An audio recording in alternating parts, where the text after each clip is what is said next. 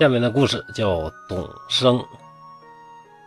这董生啊，字霞师，这叫董霞师吧？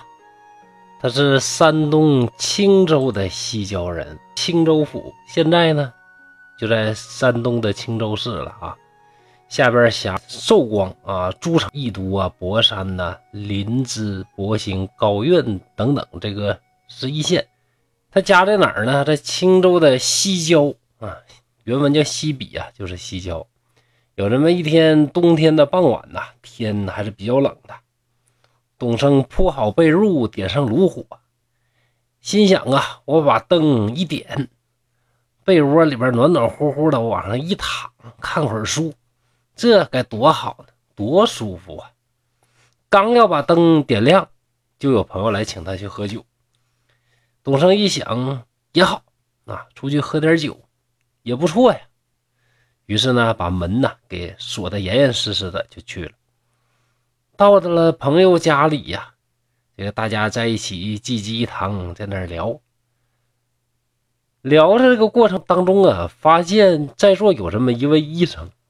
你说正常医生都是什么？都是诊脉，看看你有什么病。这医生不是，他给你诊脉，能判断一个人的吉凶祸福啊。到底是医生还是算命的，这也说不清，但是很厉害，算的都很准，给大家挨个诊评了一遍，大家一听，哎，感觉都不错。最后就轮到我们这位主角董生这儿了。大夫给董生把了一下脉，就说：“哎呀，怎么回事？你这个挺怪呀。”没说什么。过了一会儿啊，又给一个叫王九思的书生诊脉。诊完脉之后，又是这句话：“哎呀，你这个脉也挺怪呀。”还不说话。这董生和王九思俩人就急了，说：“这不行啊，那你得把这个话说明白呀。到底咱俩这脉怎么个怪法啊？是能成仙呐？是能当皇上啊？还是能位极人臣呢？”还是能倒大霉呀！你得搁这说明白呀。这个医生叹了一口气，就说：“哎呀，我诊过那脉，那不计其数，各式各样的，啥样的都有。但是这个脉象的奇特呀，哪个也赶不上你俩。要说你俩这脉富贵吧，隐隐的还有那种比较低贱、特别 low 的那种这个征兆。”说你俩这个脉长寿吧，中间还有短命的这个症状。以我这个水平啊，哎呀，有点整不明白你俩这个脉呀究竟是咋回事哎，算了算了，别研究了。嗯，我也不敢下什么结论。两位啊，好自为之就得了。其实你说这个大夫究竟是看懂没看懂？我估计是看懂了。但有些话当面确实不好说，说完了之后呢，得罪人，犯不上，对吧？所有啊，玩过什么易经算命啊，玩过什么星座星象学的，给别人算的时候都是一样。有些事儿呢，你算出来呢很好，你大可不必啊纠结，告诉人家就完了。算出来不太好，你告诉人家，徒增人家的烦恼干啥呢？这位医生，我想也就是这么一个想法。两个人就听这个医生说，感觉呢有点害怕，因为他跟别人的诊脉诊的都非常的准，大家都很服气的。到我们这儿就变成这样了，哎呀，俩人都挺害怕。那转念一想，哎呀，没啥，这大夫不就是一个江湖骗子吗？说那个话说的模棱两可啊，稀里糊涂，含含糊糊，谁知道他是真的假的？估计呀。还是扯淡的成分大，于是啊也就没放在心上。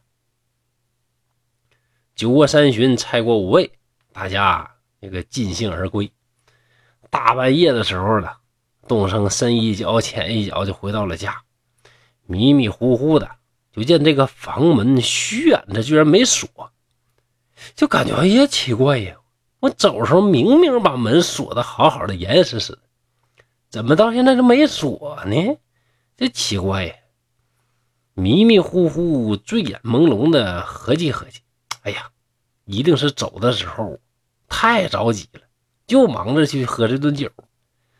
门锁忘了锁了，一进门啊，也没来得及生火，这天儿太冷了，就赶紧拿手去摸一摸这个被窝里，看被窝里边是不是暖和了。结果一摸，吓了一大跳，咋回事呢？居然呢，有一个人赤身露体的这个躺在里边，赶紧把手给收回来，把这个灯啊赶紧给点上了。点上一看，哎，竟然呢是一个特别漂亮的这个女孩儿，红颜少女，那是美若天仙呐。咋？那你这种这种情况搁谁谁不高兴啊？对不对？这是什么？这个。意外的这个惊喜，所以啊，这位董生也不例外，是狂喜不已呀。用手呢就开始呢，就是做各种坏事啊，就是各种触摸呀，摸来摸去呢，摸到这个下身哎呀，居然有一只大尾巴，当然就吓了一跳，转身就要跑啊。这个时候呢，这个女孩就醒了，伸手一把呢，就把董生的这个胳膊给拽住了，就问呢。呃，你往哪儿跑啊？董升呢，就越发害怕，战战兢兢去哀求：“哎呀，仙姑仙姑啊，呃，对不住对不住，我是纯误会啊，你饶了我吧。”人呢就是这样啊，碰到女色的时候啊，这家伙来的比谁都快，那精神头可足了。一摸呢，发现人家是狐仙，当时就吓屁了。那女孩笑着说。你怎么知道我是什么仙呢？东升就说：“哎呀，我呀不为头，为尾呀。这头长得很漂亮，我很喜欢，但你这个尾巴我害怕呀，对不对？”这女孩又笑着说：“哎呀，你错了，我哪有尾巴呀？”说着呀，就拉着董升的手，又放在自己的身体上，来回的摸。哎，这回呢就摸不到尾巴了，就感觉呀，他的这个，呃，尾部啊，就臀部呢，非常的光滑，根本就没有什么尾巴。由此可见呢，这个狐狸啊，修炼的已经很久了，嗯，技能啊已经到达一定程度了，能把尾巴变没，嗯，这已经是很高超的这种这个修炼的程度了啊。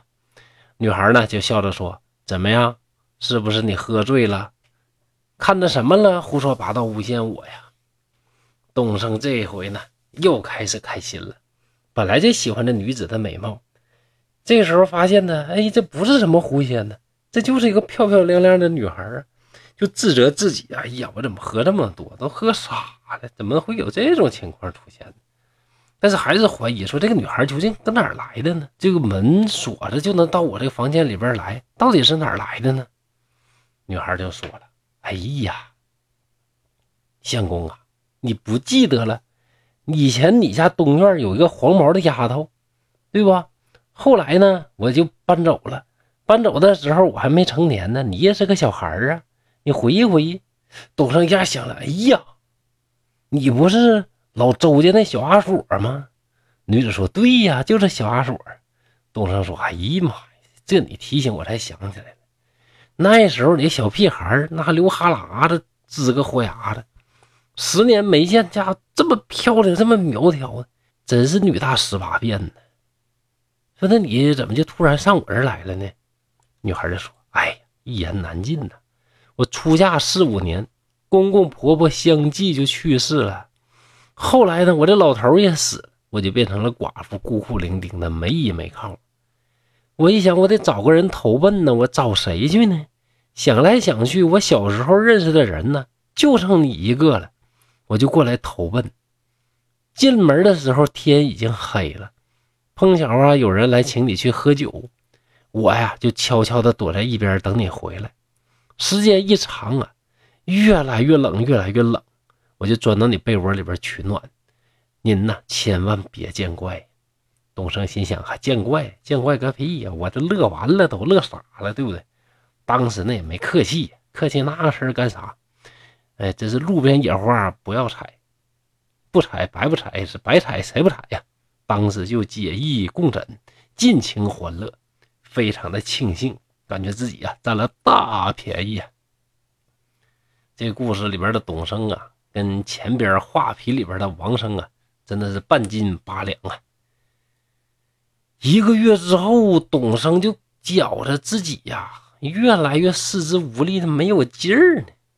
照镜子一看呢，自己的脸呐，咦，这骨头都支出来了，肉缩回去了，皮包个骨啊，这咋回事呢？这身体怎么就变得这么弱呢？家里人也觉得奇怪呀，说你这咋的了呢？这怎么变成这样了呢？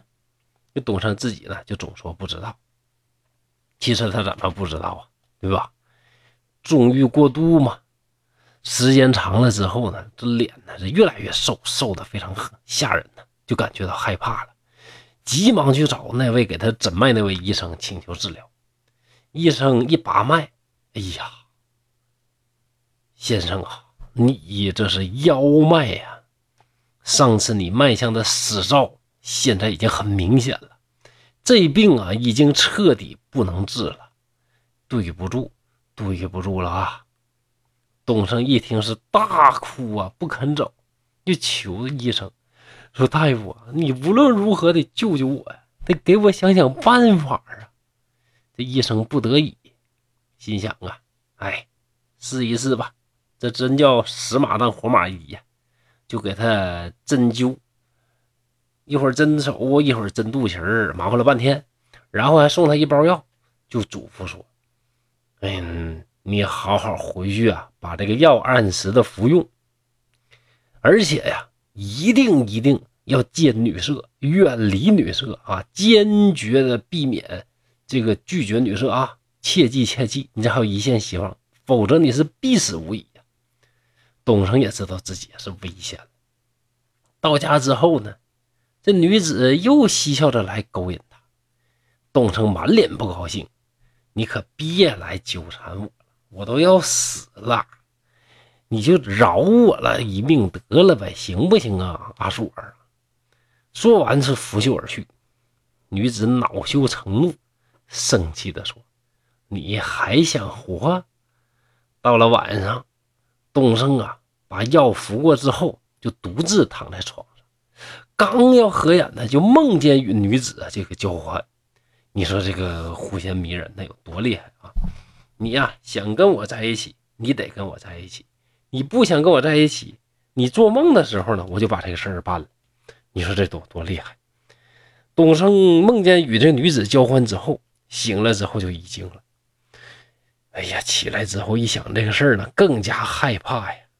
你说我呀，这个。找你的时候啊，那个时候啊，你就缠着我，我不找你了，躲都躲不起，这可怎么办呢？就搬到内室去睡，让他的妻子啊点着灯一夜守着他，这够自私的了啊！那个时候咋没想到你妻子？但是呢，即使如此也没有用，还是每天的都梦遗。等醒来之后一看呢，女子就不知去向了。过了几天。董生实在熬不住了，是吐了一大盆血，就死了。另外一个书生王九思，有一天在书房里看书，忽然呢见了一位美貌的女子啊走了进来。王九思呢贪恋她的美貌，跟董生一样，就跟他私通，就问说：“美人啊，你从哪儿来呀？”这女子就说了：“我呀。”是董霞氏的邻居，过去董霞师跟我呀很要好。哎呀，可怜呐，他最近呐被狐精给迷住，命都丢了。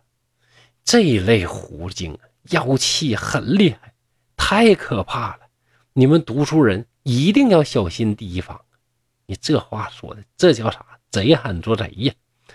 王九思一听，哎呀，这妹子太好了，太贤惠了。还提示我要远离狐精。哎呀，我觉得我什么人呢？我哪能跟狐精扯一起呢？是不是美女？咱俩扯一扯吧。于是两相欢好。日子不长啊，这王九思也不行了，就觉得神经恍惚，四肢无力，头重脚轻，走路都走不动。这天夜里呢，就梦见董生来了，就跟他说：“哎呀，兄弟，你是不是傻呀？”跟你相好那个女子，那哪是人呢？那就是妖精啊！已经都把我害死了，又来害你。他说那些鬼话，你还真信呢？我跟你说，兄弟啊，我呀死的憋屈，所以我到阴间，我到阴曹地府，我就把那个胡景给他告了。我必须要报仇雪恨。你呀，你要想活呀，你就记住哥的话，七天之内，你必须每天晚上把香点好，往屋外边一插，千万别忘了，忘了你就完了，知道不？说完呢，就走了。王九思醒后觉得这事儿奇怪呀，这事儿啊，绝对是真的，像真事一样。那我的身体变那样，那真的是狐仙呐。就对着这个女子说。我呀，现在病的这么严重，要是这么下去的话呀，恐怕呀，我这个就要埋尸于山沟荒谷当中了。有人劝我不要再行房事了，你呀就离我远点吧，行不行？女子说那话说的非常有道理，很有意思。说啥呀？说你啊，命中注定长寿啊。你行不行房，你也长寿，对不？你要命中注定寿短，像颜回那样的，你就是不行房事，你该死也得死啊！那你上哪能躲得过去呢？你注意这事儿有啥用啊？于是呢，一边说一边勾引挑逗。这王九思啊，看来呢还是没病入膏肓啊，还有点劲儿。这一经人一勾引的挺不住，又心惊摇曳，不能自制了。俩人又开始做了羞羞的事情，事后是又悔恨又害怕呀。但是呢，一见到美女来的时候啊，又控制不住自己了。你说这有没有点脸呢？到了晚上啊，王九思一想，不行不行啊，这香我必须得插上啊，不插上就完了。于是到晚上就把香插在门上。女子来了之后，又把香给拔下来，咔嚓一撅，扔到地上。夜间，王九思又梦见董生来，就说：“兄弟呀，你呀，你不听话，你看着啊，你要再这么下去，你就完了啊！别说我没提醒你啊，最后一次提醒你。”说完，这个董生又飘飘忽忽的就走了。第二天晚上，王九思就想啊，不行啊，我要是插香，肯定啊被这个女的发现给我撅舌，就暗中嘱咐家人说：“我睡了之后，你们偷着点香啊，千万别让别让那个女的发现了啊。”到了晚上，女子在床上突然吃惊说：“哎，不对呀，是不是又插上香了？”这王九是：“呀，哎呀，这我不知道，不是我整的呀。”女子急忙起身，找到香，又把它掐灭了。回来就说：“谁教你这么干的？”王九思说：“哎呀，可能是我的内人，我那个那个耐口子担心我这个病，巫婆说话他也信。”我用这个香给我，呃，去病消灾吧。女子一听啊，是彷徨不已，是闷闷不乐。趁着这功夫啊，这家人又偷偷摸摸的把香给点上了。啊，这个女的就叹息说：“哎，您呐，这是福泽深厚啊！我把董霞氏给害了，又上你这儿来。”哎，确实是我的过错呀！我呀，马上就要得跟他呀，就到阴曹地府去对峙了。你这香一点，我就必须得去呀。如果呀，您不忘了咱俩曾经相好这一回，您把我这副皮囊啊，一定一定给我留下啊！我求你了。说完之后，磨磨唧唧的就下了床，倒在地上呢，就死了。